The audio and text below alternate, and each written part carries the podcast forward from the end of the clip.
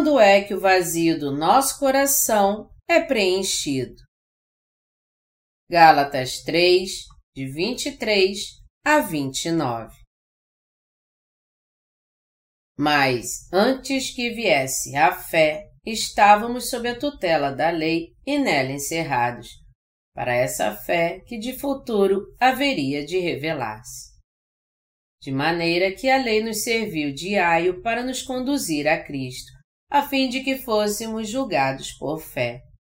Mas tendo vindo a fé, já não permanecemos subordinados ao aio, pois todos vós sois filhos de Deus mediante a fé em Cristo Jesus. Porque todos quantos fostes batizados em Cristo, de Cristo vos revestistes. De Sarte, não pode haver judeu, nem grego, nem escravo, nem liberto, nem homem, nem mulher, porque todos vós sois um em Cristo Jesus. E se sois de Cristo, também sois descendentes de Abraão e herdeiros segundo a promessa. Aqueles que amam o mal não vêm para a luz. A Bíblia diz: Pois todo aquele que pratica o mal aborrece a luz e não se chega para a luz, a fim de não serem arguidas as suas obras. João 3, 20 Muitas pessoas neste mundo estão com o coração vazio.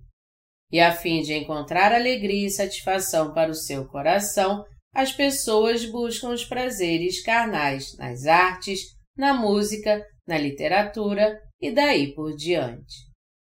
No geral, as pessoas acham que se todas as suas necessidades básicas forem supridas, ou se elas ficarem ricas ou poderosas, seu coração se sentirá totalmente realizado.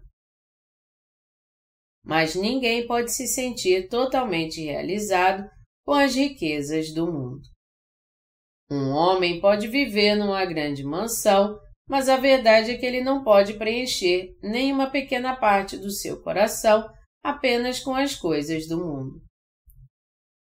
Você tem que entender que dinheiro, fama, poder, as relações humanas e afetivas ou qualquer outra coisa neste mundo não podem satisfazer o coração de ninguém. Todos têm procurado então as religiões deste mundo, mas até mesmo nelas não puderam encontrar a verdadeira realização. Por que o coração das pessoas está tão vazio e insatisfeito?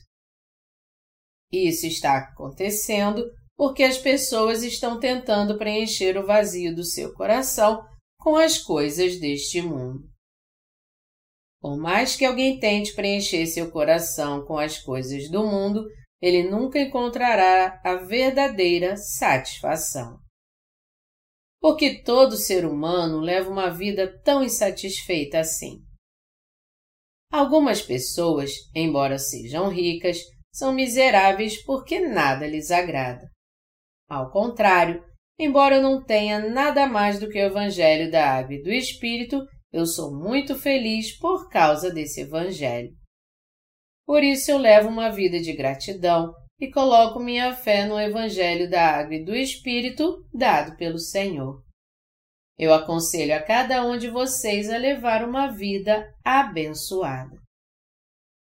Por que o coração das pessoas está tão insatisfeito e vazio? Seu coração é vazio porque a palavra de Deus não está nele, mesmo que elas tenham tudo neste mundo. Esse vazio é a prova de que em sua alma não há fé alguma no Evangelho da Água e do Espírito de Deus. Deus disse ao relatar a criação: A terra, porém, estava sem forma e vazia. Havia trevas sobre a face do abismo e o Espírito de Deus pairava por sobre as águas. Gênesis 1, 2. A Bíblia diz aqui que o coração das pessoas está vazio porque elas não conseguiram resolver o problema do pecado. Meus amados irmãos, vocês se sentiriam realizados se fossem respeitados eruditos neste mundo? Seu coração ficaria satisfeito se vocês fossem muito ricos? As pessoas fazem de tudo para tentar preencher esse vazio. Bebem, cantam, dançam. Mas a tristeza é tudo que permanece no seu coração depois. O nosso coração jamais pode se sentir realizado com essas coisas. Você e eu não podemos encontrar a verdadeira realização por causa do problema dos nossos pecados. O coração das pessoas não pode aproveitar a verdadeira satisfação porque a verdade é que ainda há pecado em seu coração. A não ser que resolvamos o problema do pecado, nosso coração está fadado a continuar vazio o tempo todo e sem nenhuma satisfação. É por isso que eu te digo que se você quiser ter seu coração realizado, você deve receber a remissão dos seus pecados através do Evangelho da Água e do Espírito. Antes que mais tristeza e o vazio tomem conta da alma das pessoas, há uma verdade que elas têm que conhecer. A verdade é que a verdadeira satisfação só poderá ser encontrada quando elas crerem no Evangelho da Água e do Espírito e receberem a remissão dos seus pecados. Você também tem que resolver o problema dos seus pecados crendo no Evangelho da Água e do Espírito. Só então você poderá encontrar a verdadeira satisfação. Todos os seres humanos devem receber a remissão de pecados crendo no Evangelho da Água e do Espírito dado pelo Senhor. Só então eles poderão encontrar a verdadeira satisfação através do Senhor, mesmo que sejam tão incapazes. Hoje em dia existem viciados em drogas? Por que as pessoas usam drogas e são alcoólatras? É porque elas não sabem que as drogas e o álcool fazem mal a elas? Não, mas porque elas não podem encontrar a verdadeira satisfação na sua vida usando drogas e álcool. Isso é uma consequência trágica por, por elas não terem recebido Jesus em seu coração. As pessoas estão sofrendo tanto assim porque não conhecem o Evangelho da Água e do Espírito e nem creem nele. A razão pela qual todos vivem tristes. Por que todo mundo é triste? Porque as pessoas amam mais as trevas do que a luz da verdade que Deus nos deu. O apóstolo João disse: Pois todo aquele que pratica o mal aborrece a luz e não se achega para a luz, a fim de não serem arguídas as suas obras.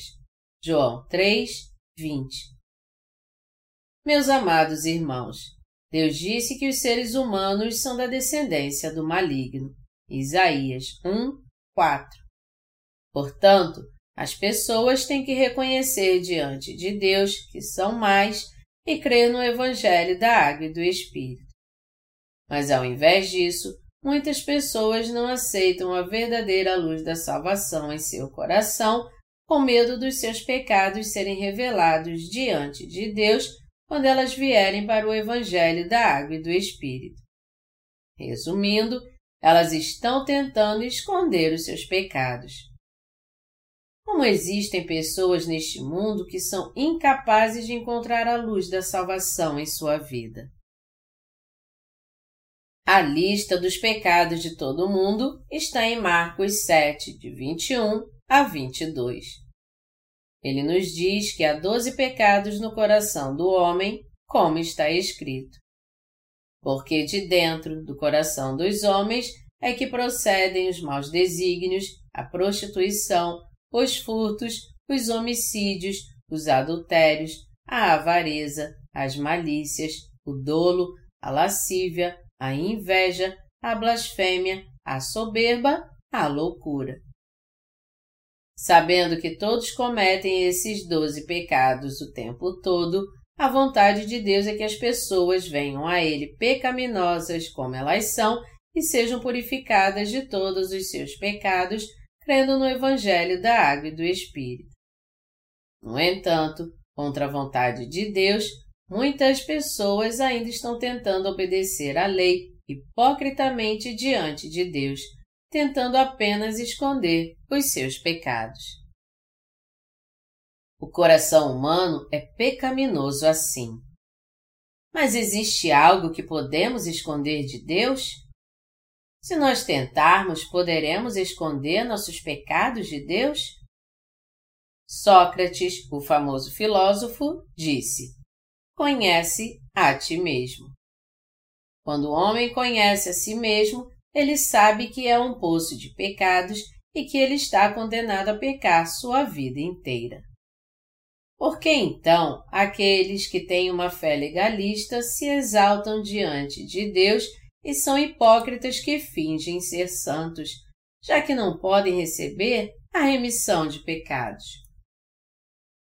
Para que vocês tenham fé no Evangelho da Água e do Espírito, eu peço a todos vocês agora que reconheçam que são pecadores e admitam que estão condenados por causa dos seus pecados e venham para o Evangelho da Água e do Espírito.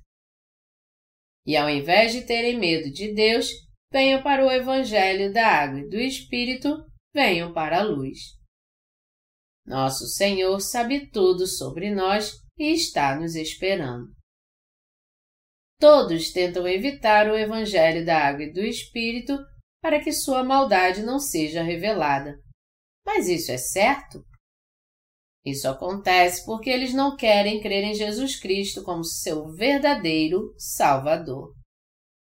Algumas pessoas não conseguem crer porque são totalmente ignorantes em relação a Jesus Cristo e à própria existência da luz, enquanto outros evitam a luz porque têm medo que ela revele os seus pecados.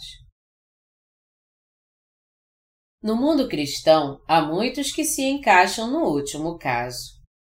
Por exemplo, quando alguém pergunta a um pastor: Você nasceu de novo? Você tem pecados? Ele responde dizendo que ainda há pecado em seu coração, mas que mesmo assim acha que sua fé está certa. Pessoas assim nem tentam conhecer o Evangelho da Água e do Espírito. Todos os pastores legalistas de hoje ministram dessa forma. Eles dizem para a sua igreja: Meus amados irmãos, tenham uma vida santa. Vocês devem se santificar todos os dias. Os diáconos não devem mentir, e o mesmo vale para os diáconos mais antigos e para os presbíteros.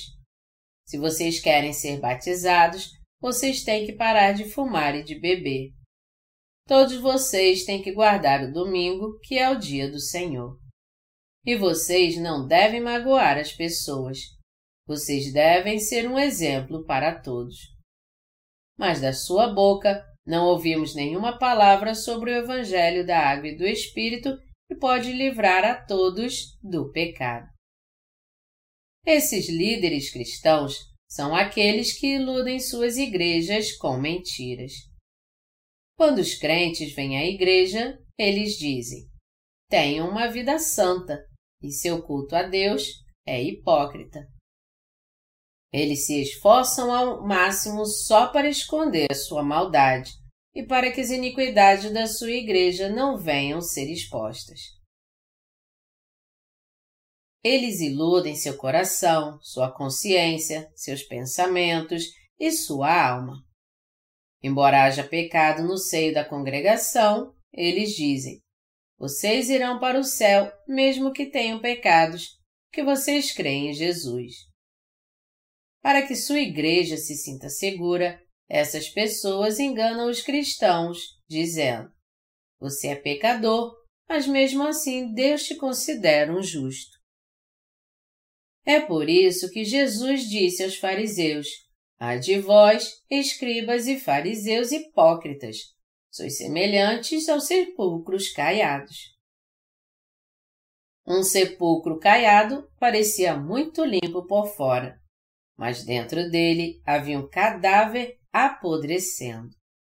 Sendo assim, podemos dizer que aqueles que dizem que creem em Jesus mas ainda têm pecado em seu coração são como sepulcros caiados. Pode ser que o coração daqueles que creem em Jesus também esteja vazio. Porque as pessoas deste mundo sentem um vazio no coração. Apesar de até mesmo os cristãos crerem em Jesus, eles sentem seu coração vazio. E é por isso que eles vão para os retiros espirituais e mudam de uma igreja para outra.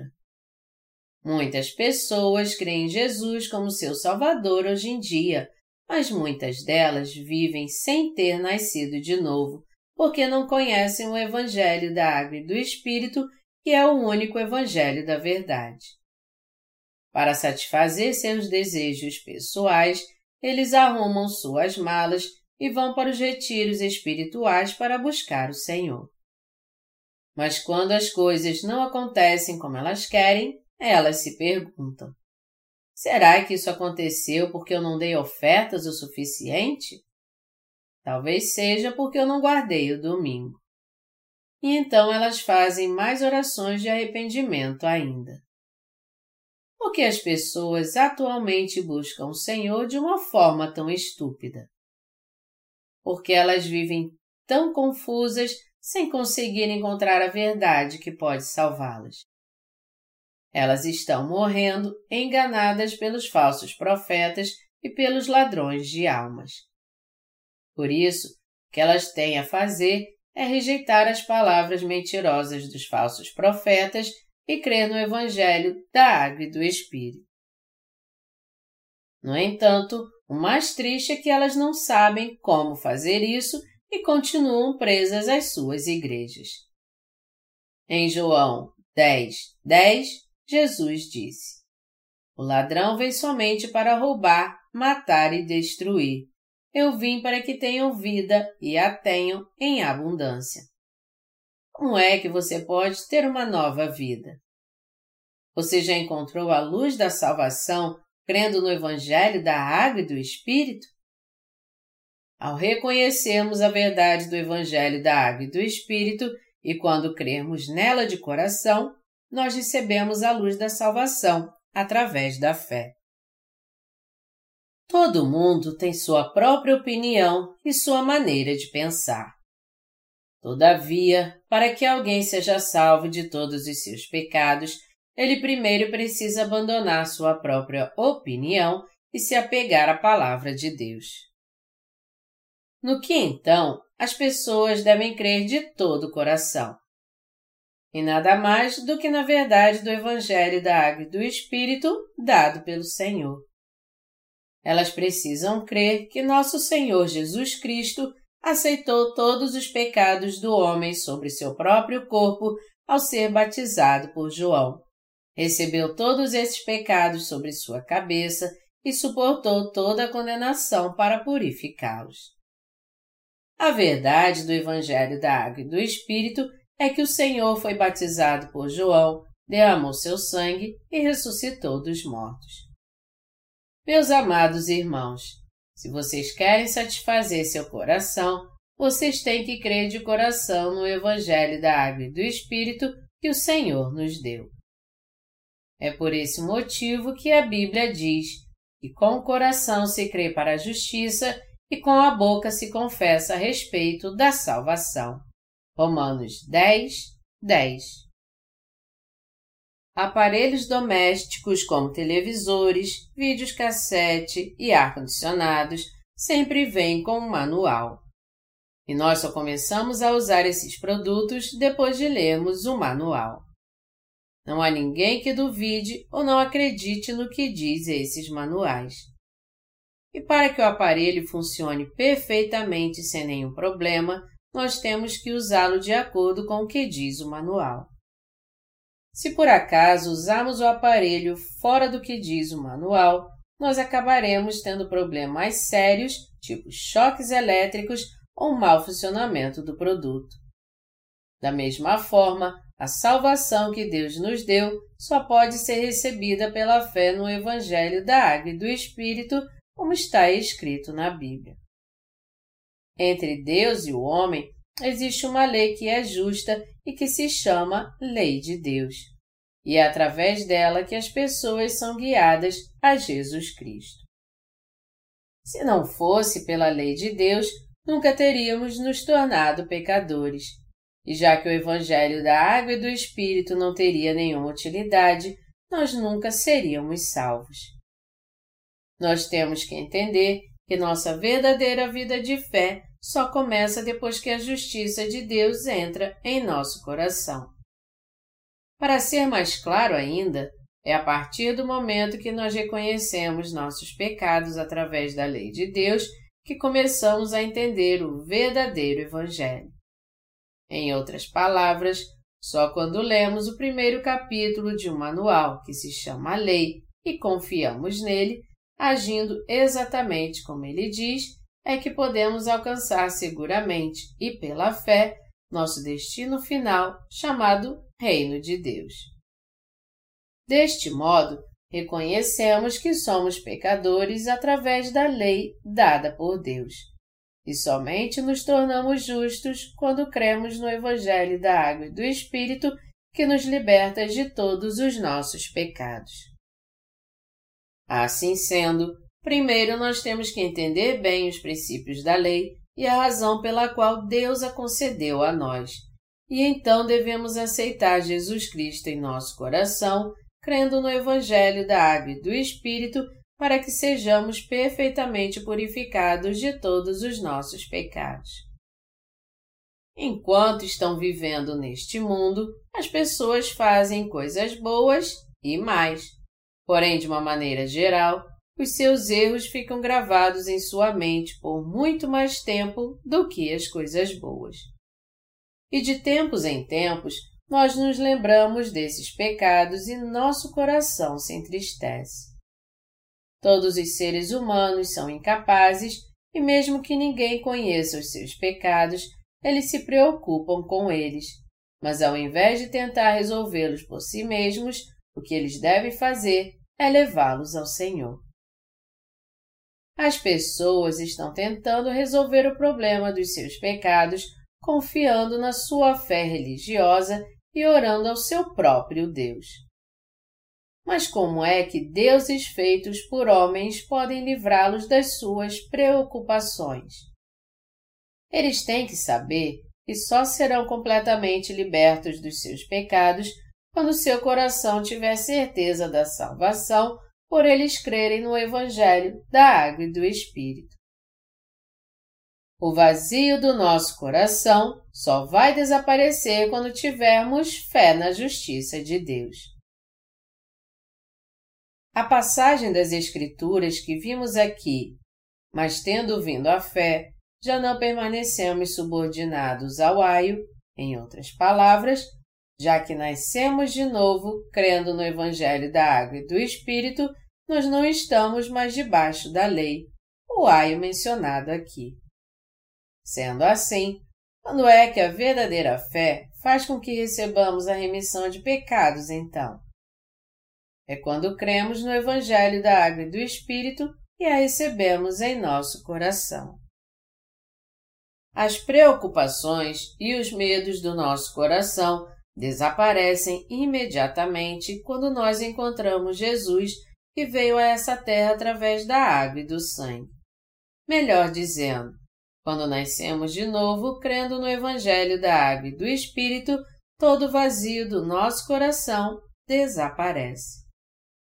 Para todo ser humano, encontrar paz de espírito só é possível quando a verdadeira fé nasce em seu coração. Jesus nos disse: Deus é espírito e importa que os seus adoradores o adorem em espírito e em verdade. João 4, 24. Sendo assim, desde quando nós podemos adorar a Deus em espírito e em verdade? Desde quando soubemos que todos os nossos pecados foram passados a Jesus Cristo através do seu batismo e cremos nisso, é que podemos adorar a Deus em espírito e em verdade e em paz. Porque Deus ordenou: Não terás outros deuses diante de mim. você consegue amar a Deus mais do que as, todas as coisas? Só conseguimos amar a Deus acima de todas as coisas quando recebemos a remissão dos nossos pecados, crendo no Evangelho da Água e do Espírito que Jesus nos deu. Entretanto, se não reconhecermos a salvação da verdade e não passarmos os pecados do nosso coração a Jesus pela fé, jamais então nós poderemos amar a Deus acima de todas as coisas. É por isso que na nossa natureza humana somos incapazes de não ter outros deuses diante de Deus, a não ser que nasçamos de novo da água e do Espírito. Mas apesar disso, já que a fé nos foi dada, podemos amar a Deus de coração e pela fé, e dar graças ao Senhor e louvá-lo, embora não sejamos 100% perfeitos em nossos atos. Portanto, depois que recebemos a fé, não estamos mais debaixo da lei, mas nos tornamos herdeiros de toda a herança de Deus. A verdadeira vida cristã de fé começa só depois de recebermos a remissão dos nossos pecados. Ao ser batizado, o Senhor de fato levou os meus pecados e os apagou a todos. Agora eu não tenho mais pecados. Já que o Senhor levou todos os meus pecados ao ser batizado, eu me tornei justo porque eu creio nisso. Já que o Senhor recebeu toda a condenação por causa dos meus pecados em meu lugar, eu não serei mais condenado. Eu sou tão incapaz, mas mesmo assim Ele me salvou de todos os meus pecados. Depois que cada um de nós recebeu essa fé, passamos a entender que não precisamos mais estar debaixo da maldição da lei, da sua ira e da sua condenação. Agora sabemos que estamos incluídos na salvação dada por Deus. Desde então começamos a viver pela fé. Sendo assim, temos que entender que só podemos levar uma vida de fé depois que cremos no Evangelho da Água e do Espírito. Quando você passou a crer que Jesus Cristo é o seu Salvador? Quando foi que todas as suas preocupações sumiram do seu coração? Tudo isso aconteceu quando vocês passaram todos os seus pecados a Jesus Cristo, crendo no seu batismo. Através do batismo que recebeu de João, Jesus Cristo levou todos os nossos pecados de uma vez por todas, nos livrando da morte ao morrer na cruz, e ao ressuscitar dos mortos, ele se tornou o verdadeiro Salvador de todo aquele que crê no Evangelho da Água e do Espírito. Por isso, podemos ver aqui que Deus quer que tenhamos fé para entendermos e crermos. Ah, o Senhor aceitou todos os meus pecados através do seu batismo, morreu na cruz, ressuscitou dos mortos e assim se tornou meu verdadeiro Salvador. Quando cremos verdadeiramente em Jesus que veio pela água e pelo Espírito, e, portanto, quando temos a fé que nos torna justos, é que finalmente somos salvos. Depois de termos essa fé, é através dela que passamos a levar uma vida de fé. Sendo assim, mesmo que você tenha crido em Jesus por 10 ou 20 anos, você pode ter certeza que a partir do exato momento em que você crê no Evangelho da Água e do Espírito, que sua fé como nascido de novo começa. Até mesmo quem tem levado uma vida de fé por décadas pode nascer de novo agora. Por isso, nem todos os cristãos podem de fato dizer que nasceram de novo só porque creem em Jesus como seu Salvador. A lei é o caminho que nos leva à justiça de Deus. Quando encontramos o Evangelho da Água e do Espírito através de Jesus Cristo, é que nós passamos a entender o que é a justiça de Deus. Foi por isso que o apóstolo Paulo disse: Mas antes que viesse a fé, estávamos sob a tutela da lei e nela encerrados para essa fé que de futuro haveria de revelar-se. Antes de sermos salvos e de nascermos de novo, estávamos cativos à lei. O apóstolo Pedro diz em 1 Pedro 3,19 que Jesus Cristo pregou aos espíritos em prisão. Os espíritos em prisão aqui são os pecadores que foram aprisionados por causa da lei. Foi por isso que o apóstolo Paulo disse: Mas antes que viesse a fé, estávamos sob a tutela da lei e nela encerrados, para essa fé que de futuro haveria de revelar-se. O que significa o aio citado nessa passagem? A palavra grega para aio paidagogos. Era frequentemente usada como escravo tutor que levava e buscava a criança na escola.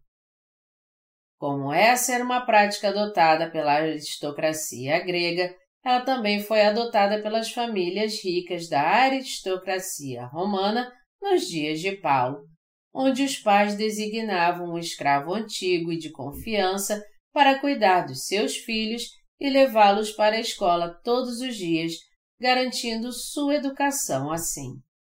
Da mesma forma, a lei fazia o papel de um tutor, guiando as pessoas direto para Jesus Cristo. A essência da lei são os Dez Mandamentos. Não terás outros deuses diante de mim. Não farás para ti imagem de escultura. Não tomarás o nome do Senhor teu Deus em vão. Lembra-te do dia do sábado. Honra teu pai e tua mãe. Não matarás, não adulterarás, não furtarás. Não dirás falso testemunho contra o teu próximo. Não cobiçarás a casa do teu próximo. Por causa desses dez mandamentos de Deus, todos se tornaram totalmente pecadores e condenados pelo pecado. Até esse momento, o que tornava a todos pecadores era a lei da consciência. Quando um homem comete algum pecado, isso fica gravado na tábua do seu coração. Jeremias 17, 1, e por isso ele se sente culpado. Para aqueles que não conhecem a lei, o papel da consciência humana se tornou o agente da lei. Quando alguém não conhece a lei de Deus, a consciência do seu coração se torna a lei de Deus e aponta seu pecado. Porém, a condenação da lei é muito mais severa. Ela aponta: Você é pecador. Você pecou. Você cometeu muitos pecados hoje. Você mais do que ninguém merece ir para o inferno. Você é incapaz de guardar meus estatutos. Por isso você tem que buscar a Jesus e ser remido de todos os seus pecados crendo no Evangelho da Água e do Espírito. Se você não fizer isso, você está condenado a ir direto para o inferno. Assim sendo, quando conhecemos a justiça de Deus que veio através do Evangelho da Água e do Espírito e cremos nela, pela fé, temos a prova de que somos salvos e nosso coração tem a certeza de que Jesus levou todos os nossos pecados ao ser batizado ele se tornou nosso Salvador. É assim que nós chegamos diante de Deus crendo no Evangelho da Água e do Espírito. O que nos leva ao Senhor, mesmo contra nossa própria vontade? O que nos força a buscar o Salvador? O que faz o papel de tutor não é nenhuma outra senão a lei dada por Deus. A lei de Deus aponta o pecado de todos. Mesmo que ninguém tenha nos visto realmente cometendo algum pecado, a lei permanece no nosso coração como um estatuto de Deus e aponta o pecado em nossa vida, dizendo: Você pecou, você não deve fazer isso. Em outras palavras, a lei de Deus nos ensina que nossos pensamentos, nosso coração e nossos atos são errados. É através da lei dada por Deus que as pessoas passam a reconhecer os seus pecados. Por isso nós buscamos ao Senhor e resolvemos o problema dos nossos pecados através do Evangelho da Água e do Espírito. O que o apóstolo Paulo está dizendo aqui é que podemos chegar a Jesus Cristo através da lei, que podemos ser salvos e nascer de novo crendo no Evangelho da Água e do Espírito dado por Jesus Cristo. Melhor dizendo, a lei de Deus é o guia que leva toda a humanidade a Jesus Cristo, o verdadeiro Deus.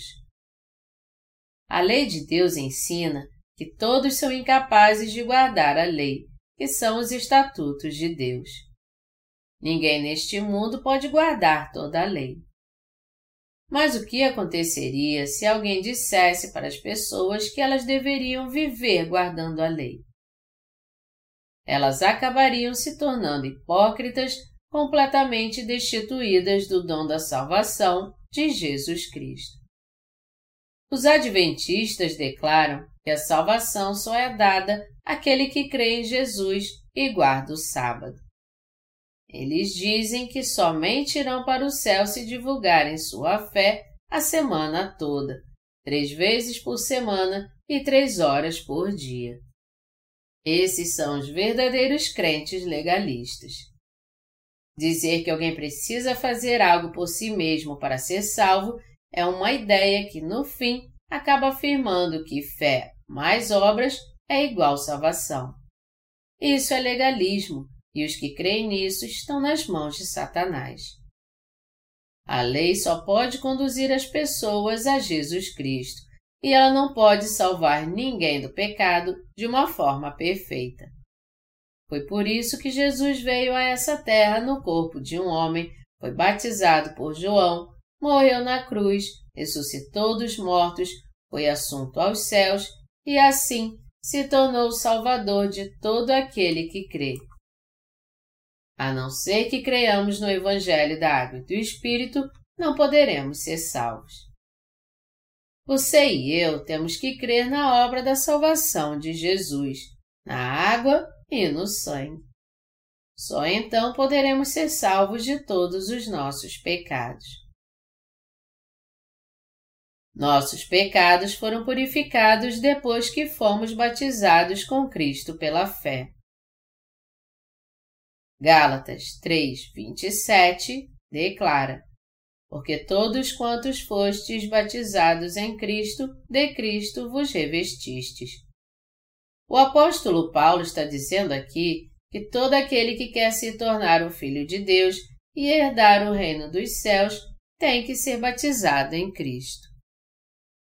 O fato de nos revestirmos de Cristo quando somos batizados nele significa que nos tornamos crentes na justiça de Deus que veio através de Cristo. Nós nos revestimos de Cristo quando cremos de coração na justiça de Deus, e Jesus levou todos os nossos pecados e transgressões deste mundo através do batismo que ele recebeu de João Batista. O apóstolo Paulo continuou dizendo: E se sois de Cristo, também sois descendentes de Abraão e herdeiros segundo a promessa. É isso mesmo. Nós somos realmente aqueles que se tornaram justos pela fé e que irão receber todas as bênçãos de Deus. Se fôssemos resumir a essência da lei, diríamos que Deus nos deu a lei para que tivéssemos conhecimento dos nossos pecados, como afirma Romanos 3, 20.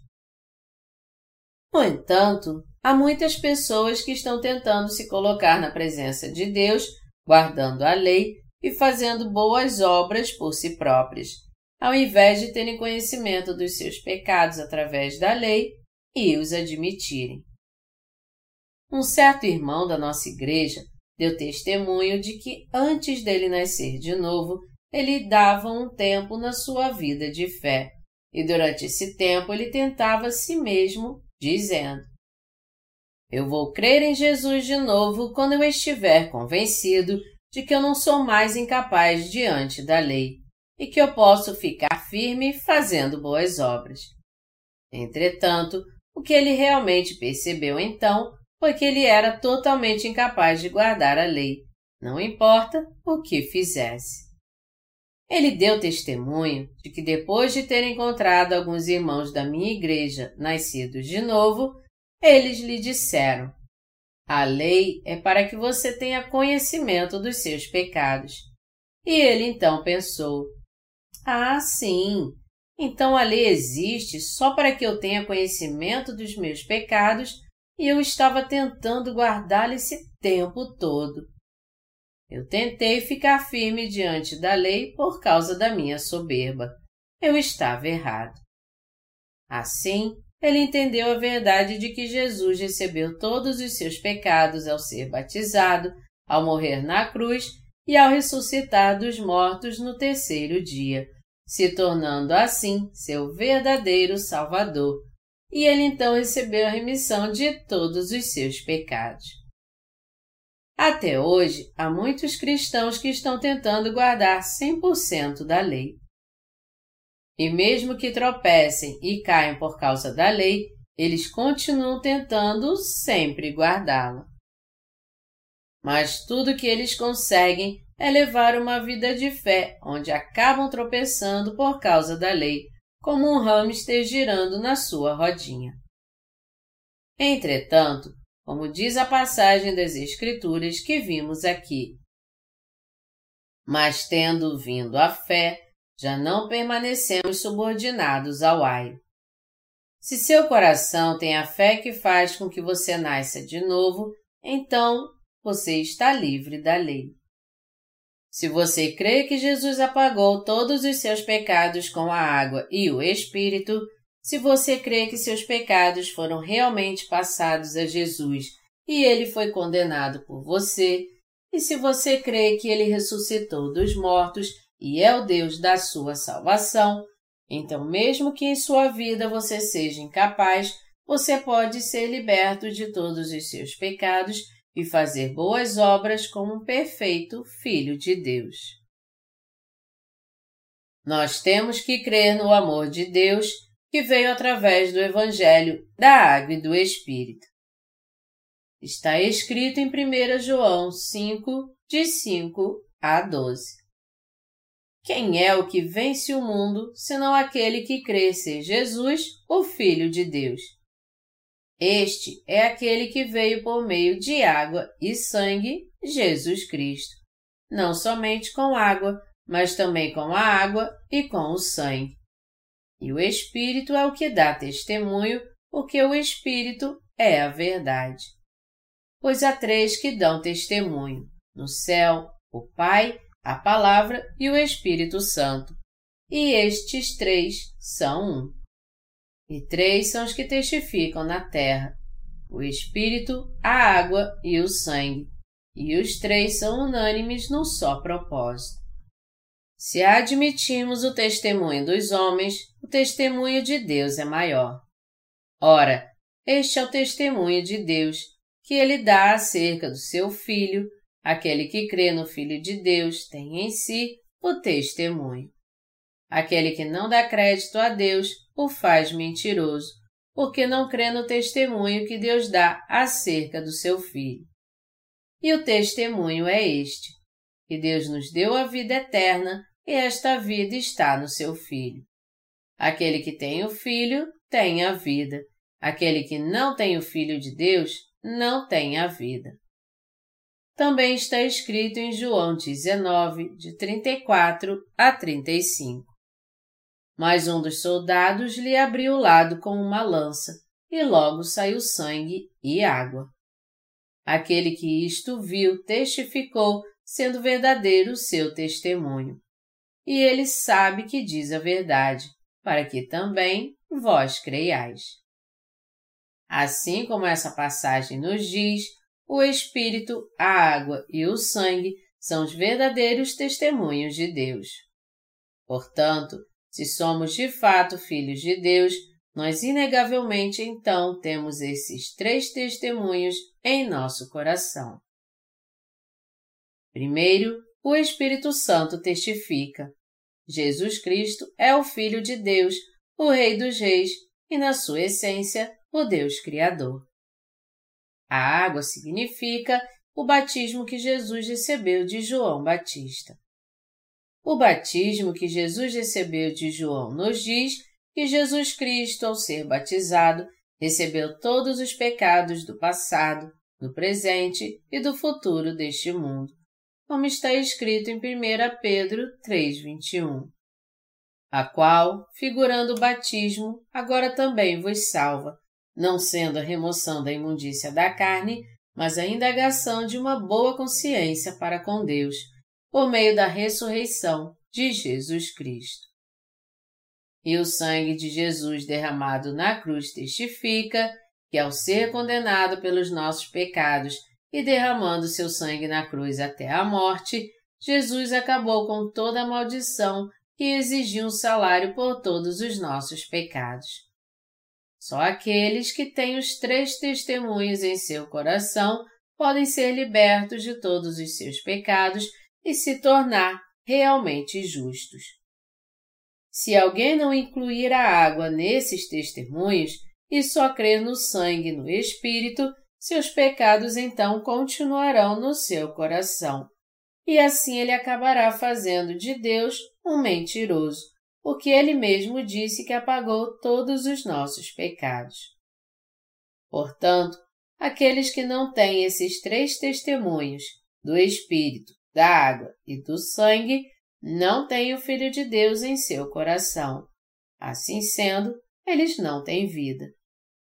Em outras palavras, eles não são filhos de Deus, mas filhos do diabo, e estão condenados a ser lançados no fogo do inferno. Também está escrito: E o testemunho é este, que Deus nos deu a vida eterna, e esta vida está no seu Filho.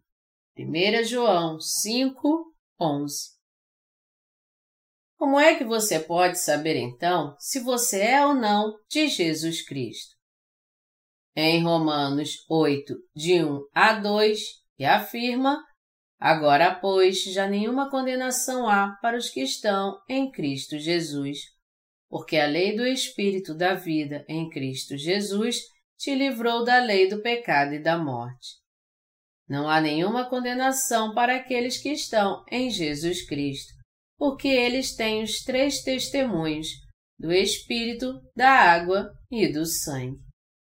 Ou ser de fato imaculado Filho de Deus, Jesus Cristo aceitou todos os pecados do mundo ao ser batizado, derramou seu sangue e morreu na cruz para pagar o salário por todos os pecados. E aqueles que creem nisso jamais têm pecado. Também está escrito em Romanos 8,33: Quem intentará acusação contra os eleitos de Deus? É Deus quem os justifica. E Isaías 50, de 8 a 9, diz: Perto está o que me justifica, quem contenderá comigo? Apresentemo-nos juntamente. Quem é o meu adversário? Chegue-se para mim, Eis que o Senhor Deus me ajuda. Quem há que me condene? Eis que todos eles, como um vestido, serão consumidos. A traça os comerá. Além disso, Salmos 37, de 32 a 33, declara: O perverso espreita ao justo e procura tirar-lhe a vida, mas o Senhor não o deixará nas suas mãos, nem o condenará quando for julgado nos dando a certeza de que aqueles que têm os três testemunhos do Espírito, da água e do sangue, isto é, a própria fé que é aprovada e garantida por Deus, nunca serão condenados por causa dos seus pecados. E se referindo àqueles que estão em Jesus Cristo, 1 João 4, 13 diz: Nisto conhecemos que permanecemos nele e ele em nós em que nos deu do seu Espírito. Para você receber o Espírito Santo, primeiro você tem que receber a remissão dos seus pecados. Em Atos 2,38, Deus prometeu que nos daria o dom do Espírito Santo se nós recebêssemos a remissão dos nossos pecados. E também está escrito em Efésios 1, de 13 a 14. Em quem também vós, depois que ouvistes a palavra da verdade, o evangelho da vossa salvação, tendo nele também crido, fostes selados com o Espírito Santo da promessa, o qual é o penhor da nossa herança até o resgate da sua propriedade, em louvor da sua glória. Isso significa que aqueles que receberam a remissão dos seus pecados e a salvação pelo Evangelho da água, o batismo e pelo sangue, a cruz, Deus os selou como seus próprios filhos, dando a eles o Espírito Santo como garantia. Isso é o mesmo que marcar uma vaca ou um cavalo com um ferro quente, deixando neles uma marca indelével que indica quem eles pertencem. Para separar seus próprios filhos e receber a remissão dos seus pecados e se tornaram justos, crendo no Evangelho da Água e do Espírito dos filhos do diabo. Deus também concedeu o dom do Espírito Santo ao seu coração. Além disso, está escrito em João 6, de 53 a 58. Respondeu-lhe Jesus: Em verdade, em verdade vos digo: se não comerdes a carne do Filho do Homem e não beberdes o seu sangue, não tendes vida em vós mesmos. Quem comer a minha carne e beber o meu sangue tem a vida eterna, e eu o ressuscitarei no último dia. Pois a minha carne é verdadeira comida e o meu sangue é verdadeira bebida.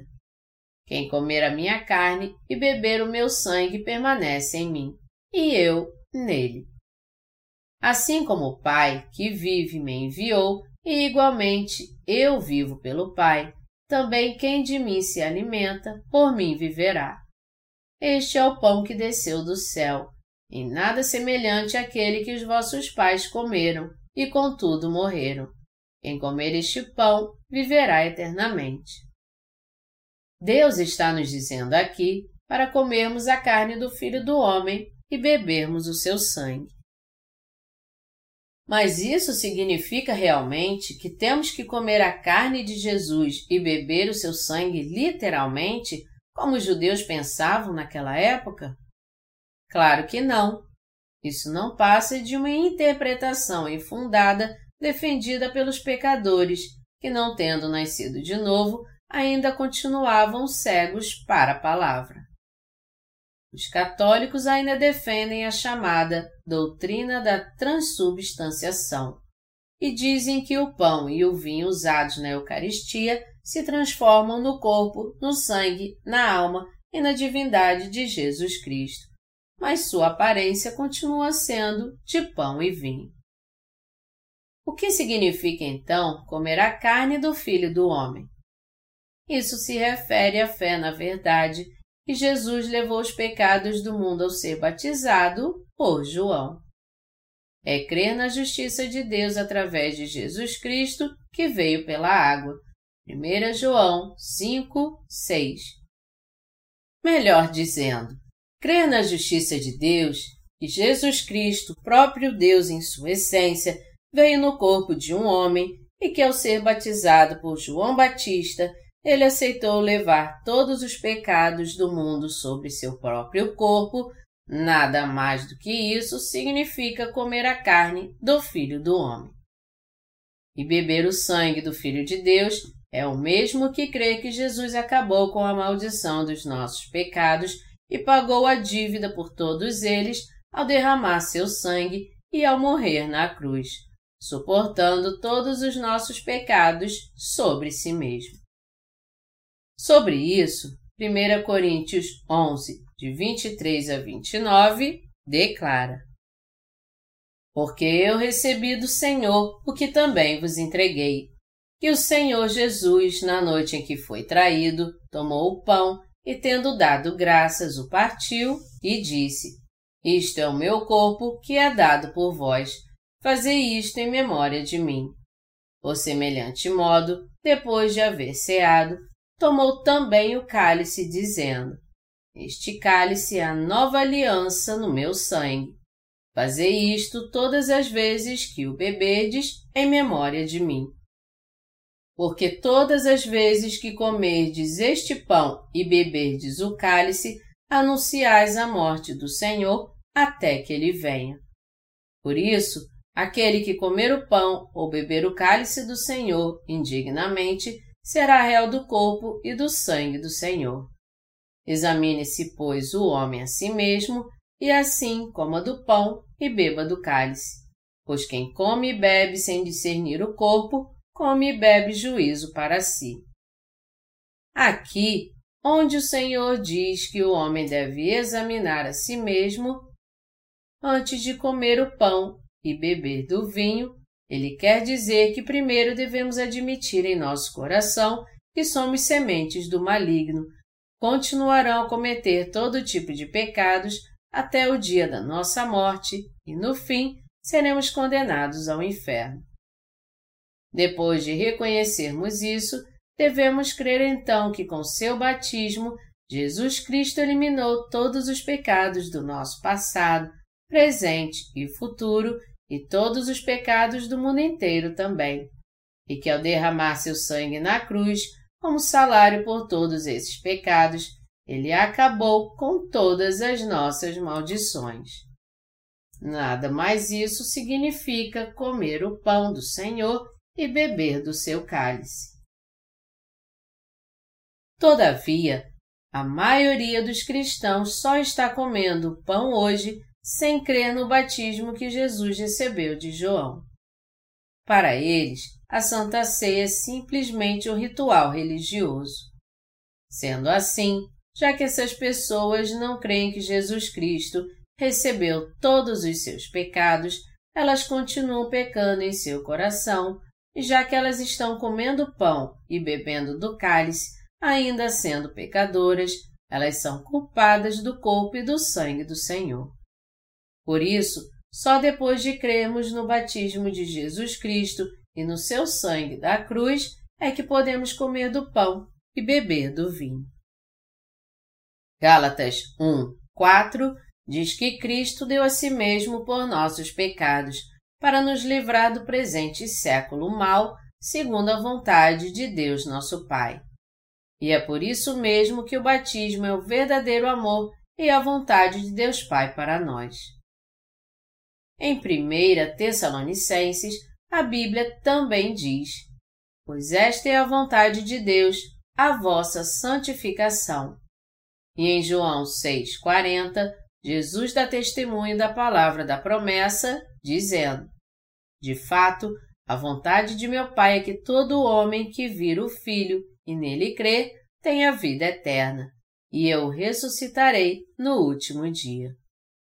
Por isso, você só poderá ser santificado e receber a vida eterna quando crer em seu coração no perfeito Evangelho da Água e do Espírito.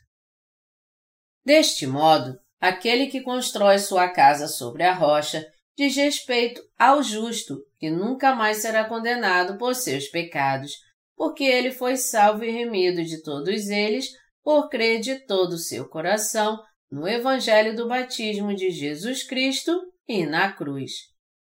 E ele também nunca mais será enganado quando for tentado, porque tem o Espírito Santo.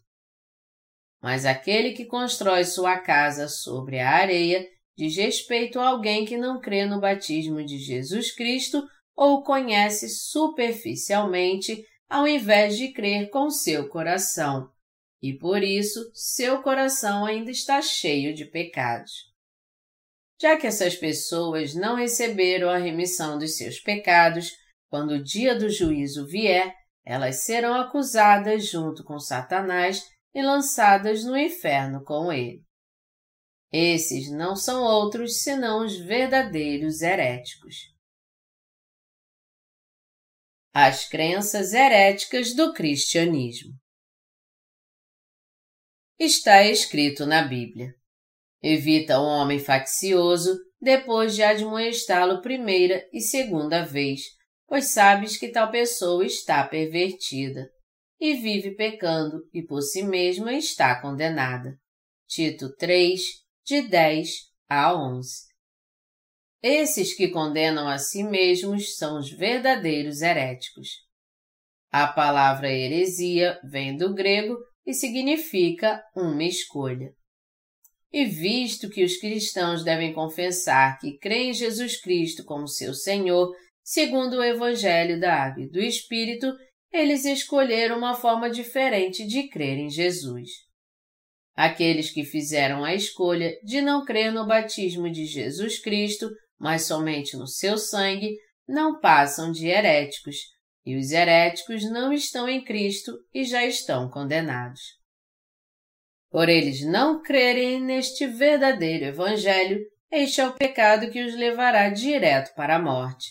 1 João 5,16 Em outras palavras, tendo em vista que 1 João 3, 4 diz: Todo aquele que pratica o pecado também transgride a lei, porque o pecado é a transgressão da lei, aqueles que têm esse tipo de fé são os que transgridem a lei.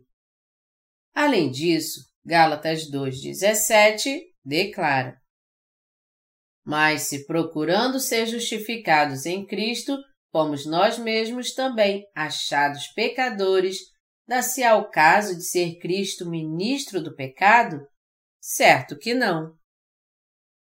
E como é declarado aqui, a Bíblia nos dá testemunho de que uma vez que cremos em Jesus Cristo de forma correta, somos considerados justos e é impossível nos tornarmos pecadores novamente. Quando você tem fé de que realmente foi salvo por crer no perfeito Evangelho do batismo de Jesus Cristo e da cruz, é daí em diante que a verdadeira vida de fé começa para você. Essa mesma fé, pela qual nos tornamos justos sem pecado por crermos no batismo e no sangue de Jesus, é a fé correta na verdade que agrada a Deus e é aprovada por Ele. Você e eu temos a fé correta? Ter fé no Evangelho da Água e do Espírito, nada mais do que isso é ter a fé correta diante de Deus.